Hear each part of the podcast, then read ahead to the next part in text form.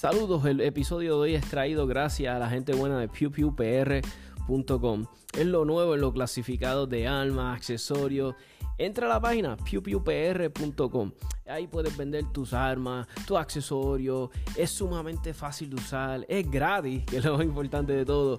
Eh, si quieres buscar... Eh, por categoría, que si revólveres, eh, rifles, eh, quieres buscarlos de tal pueblo, de tal precio, ahí todo lo puedes usar, sumamente fácil de usar, ya saben, pewpewpr.com.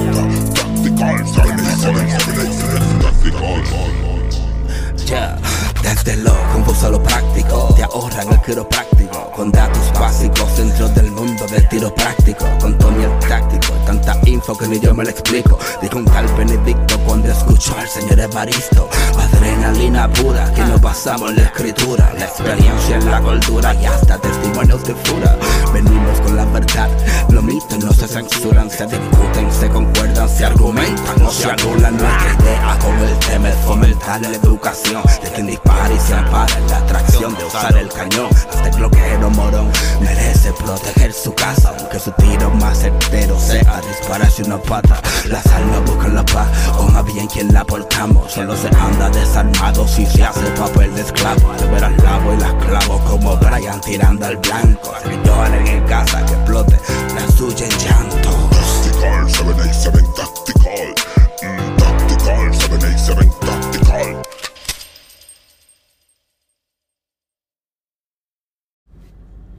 Buenos días amigos y amigas del podcast, espero que se encuentren todos bien. Quería grabar este episodio y hablarles de dos temas en específico. Y, y lo estoy haciendo de una manera bien informal. Estoy manejando aquí hacia un trabajo que voy a hacer y quería aprovechar el tiempo para hablar con ustedes y, y conversar. Uno de los temas que quería, y el primero que voy a estar tocando, a veces yo veo, estas- ¿verdad? Somos bien fiebru de las almas, nos gustan, somos, la palabra lo dice fiebru, entendemos, hablamos sobre gatillos, que si el mejor eh, eh, cañón, que si ah, estos magazines, que si estos base pass, bla, bla, bla, nos encantan. Pero a veces veo estas personas con estas, estas armas de fuego brutales, estas pistolas que se ven espectaculares, trabajos de Cerakote, o sea, le hacen unos customizations, los slides brutales, pero a veces me los encuentro y les digo, ah, estás portando, ah, no, la dejé un momentito, fue que me puso un corto y la dejé en casa, la dejé en casa, o era un momentito que iba a salir y la dejé. Y no te sorprenda, a veces me pasaba, y lo digo por experiencia, obviamente, este, con mis panas, a veces les pregunto, ah, ¿estás portando? No, la dejé un momentito en casa, fue que vine aquí un momentito. O a veces, este, no, es que como estoy haciendo ejercicio, tengo los cortitos y qué sé yo, y no, pues la dejé. Y yo digo, pero entonces, ¿para qué queremos, verdad? ¿Para qué queremos portar, entre comillas, y tener estas armas brutales? Pues si no las vamos a tener encima nunca.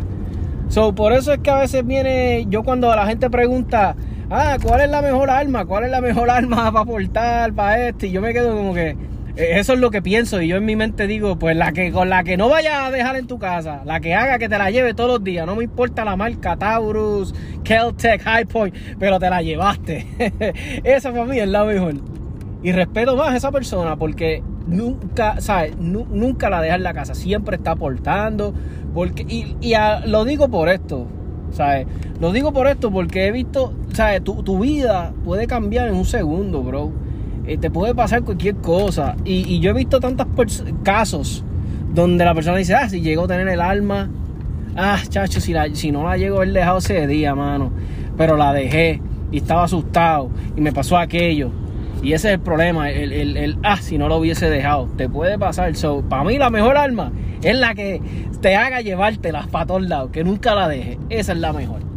Sé que algo bien genérico, ah, pero Tomás, no dijiste cuál.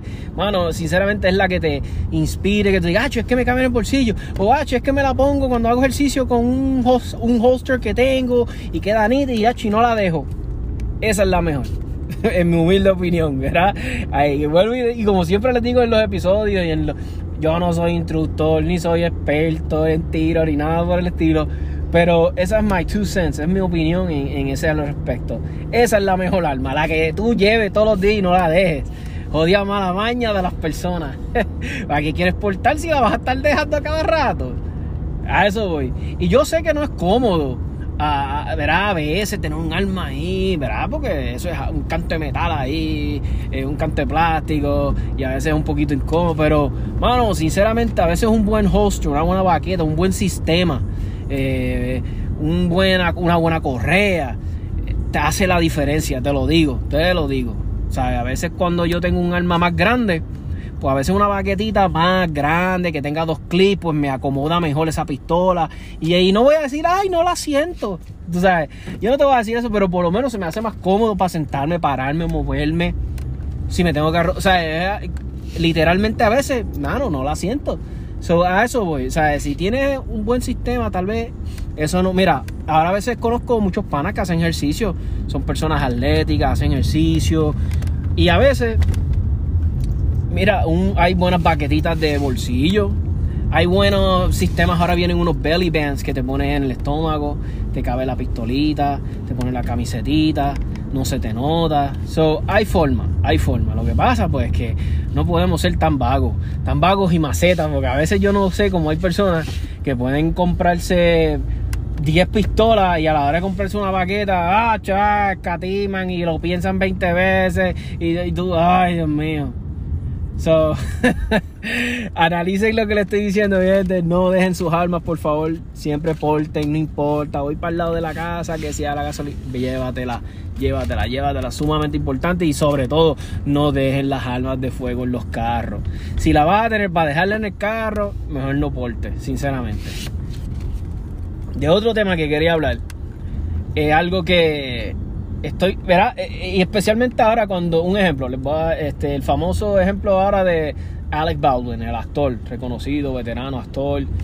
Pues sabemos qué pasó con Alec Baldwin. Estaba en una grabación, tenía un arma de fuego, tenía una bala viva, por lo que se ve, y mató a alguien.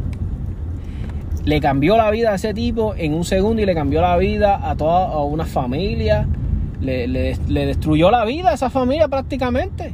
So, a lo que voy es esto. A veces en este mundo del ambiente de las armas, y cual yo estoy sumamente contento, mano, al ver esta nueva generación que está llegando a, las armas, porque yo me siento como que, diablo, mano, tal vez para las futuras generaciones estamos asegurando esto de las armas porque se está metiendo más gente en las armas y eso a mí me encanta. A mí me encanta ver la juventud, porque de cierta manera yo digo, coño, tal vez vayan a disfrutar de mis mismas libertades de cierta manera, ¿verdad? Van a disfrutar de las armas de fuego y todo esto y van a disfrutar de, de la comunidad y, como que, pues, me, me, me, me- se me es una, una me pongo bien contento, bien culeco, porque me da una alegría genuina, sinceramente, de que las futuras generaciones puedan disfrutar de las armas de fuego. Pero algo que quiero que prendan los que están llegando nuevos y también los viejos, pero especialmente los nuevos. Algo que vas a escuchar mucho en esto de las armas, si las vas a manejar, si vas a estar en polígono o si vas a ir a algún sitio y te dan un arma, te van a decir, está descargada, tranquilo, está descargada. No, no, no está descargada, está descargada hasta que tú te cerciores, que mires, que físicamente veas y hagas todo lo que tengas que hacer para tú determinar si está descargada. Y yo no estoy diciendo, ¿verdad? Volviendo a Alec Baldwin, que él sea malo, que él quería matar la, la, la, la dama, eh, que él quería... No, yo no estoy diciendo nada de eso. Yo lo que estoy diciendo es que a la- al final del día, o sea, a, a- a todo este revolú que le, se la dieron descargada, él no sabía, él tuvo la responsabilidad, era la culpa es de él. Porque la, el, al último que es esa, donde la pistola llega a ti, ese es el que tiene la culpa. Ese es el, el responsable. No es el, el, el que le dijo, mira que la pistola está descargada. Está bien, sí, te debe de. Pero al final le llegó a las manos a él. Cualquier persona que esté bregando con un artefacto que tenga la capacidad de matar a alguien en cuestión de menos de un segundo por, por negligencia tuya. Y eso es otra cosa que escuchamos mucho en este ambiente. Ah, un accidente, se le zafó, se le zafó o accidentalmente se disparó o esto. Eso no es un accidente, eso es una negligencia.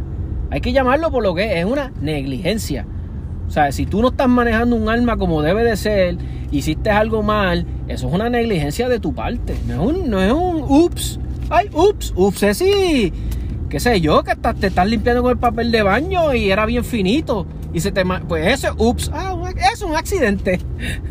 Pero matar es una negligencia. Disparar a un sitio, causar una herida. Eso es negligencia. Eso es un asesinato. Y, la gente, pero fue accidentalmente, pero sí, pero la responsabilidad era de él, de verificar ese arma.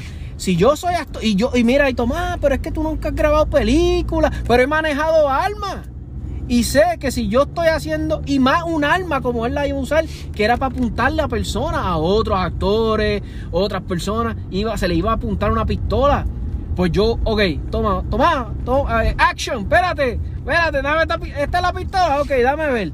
Dame sacar este revólver, dame, ok, sacar este martillo, dame sacar, ok, ver cada chamber, cada munición, dame sacarla, cada bala, ok, estas son las balas que se van a usar, ok, ¿cuántas hay? Seis, Eh, déjame ver.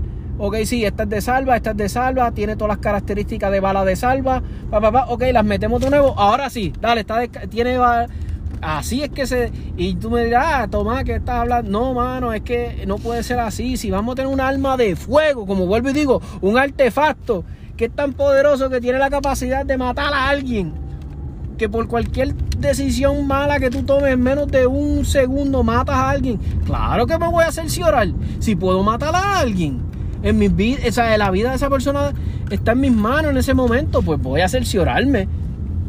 Y por eso es que es tan importante las negligencias. Se le puede pasar a cualquiera, un tiro. Se te- vamos a ver a usar el término, se te puede zafar. Porque si tú llevas mucho tiempo en esto de las armas, has bregado, ya- yo no sé si estoy mal en decirlo, pero yo siento como que desde cualquier... pa- va a pasar, va a pasar. Una neg- se te va a zafar un tiro tarde o temprano, pero, pero, lo que va a hacer la diferencia de este, si se te zafa un tiro, es, ah, es que estaba apuntando a un área segura. Eso es lo importante. Que esa pistola no estaba apuntándole a nadie, y que no está, o sea, esa pistola estaba apuntando a un sitio seguro. Se zafó el tiro, pero gracias a Dios no pasó nada, quedó ahí. El tiro se quedó en la berma o, o en. eh, ya, no pasó nada porque estaba apuntándose a un área segura. ¿Me sigue? Eso es lo que yo quiero, crear ese ambiente. Y yo sé que a veces vamos a los clubes, son grandísimos, unos clubes de, wow, mano, de tantas bahías.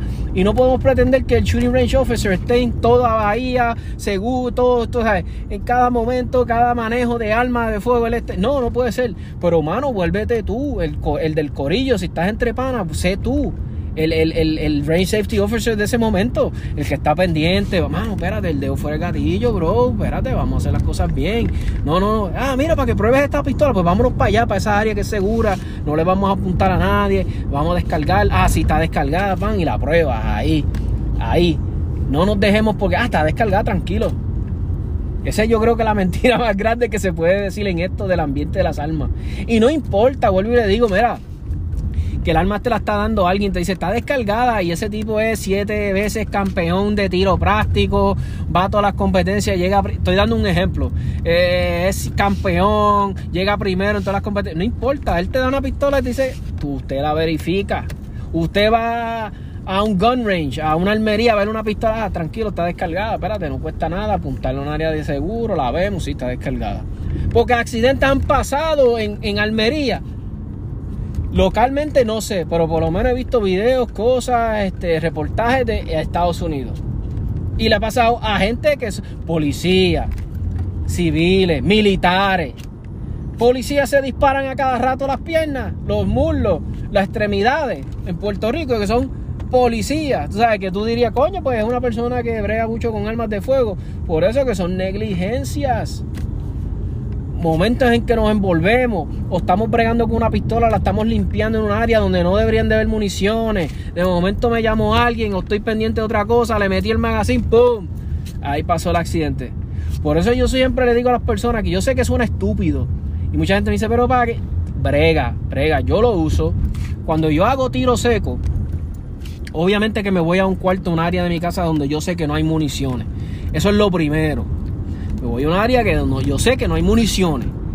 Y aunque esté descargada la pistola, trato de que sea un área segura de que si pasara, Dios mío, algo, de que se me zafara un tiro, no pasara nada. Ese tiro se quedó en una, en una muro, en la área de la casa que, que sea segura, que no pase de un cuarto y mate el vecino del frente, o pase, ¿me entiendes? So, trato de hacer eso, me voy a esa área segura, descargo mi pistola, me digo yo mismo, me programo, yo a veces lo digo hasta en vuelta, voy a hacer dry fire, no hay municiones, comencé la sesión de dry fire y comienzo a disparar, ¿sabes? hacer mis prácticas de dry fire, papá, mi presión de gatillo, reset, hago los ejercicios que voy a hacer, pero lo digo así mismo, voy a empezar dry fire, voy a empezar a manipular esta arma, no hay municiones en el cuarto. O sea, yo mismo me lo digo y pego a hacer mis ejercicios. Cuando termino, que cargué mi arma, que le metí una... Lo digo, ya terminé el dry fire, yo mismo me lo digo, ya terminé el dry fire, la munición está... eh, la pistola ya tiene munición, está caliente, me la pongo en la baqueta o la pongo en... Y ya como que eso le da como que a tu mente, como que yo digo que la resetea. A mí me gusta, no lo tienes que hacer tú, solamente te estoy dando mis estrategias que las cuales yo uso. So, eso es lo que quiero crear, mi gente. Esa precaución de las armas de fuego. Esto es bien importante. No le apuntemos al arma de fuego descargada, lo que sea. Eso es de muy mal gusto. Muy mal gusto. No se debe de hacer. So, mi gente, gracias por sintonizar el episodio. Espero que les haya gustado. Algo cortito para pasarla bien entre- con ustedes. Y lo seguimos vacilando y pasándola bien en la página.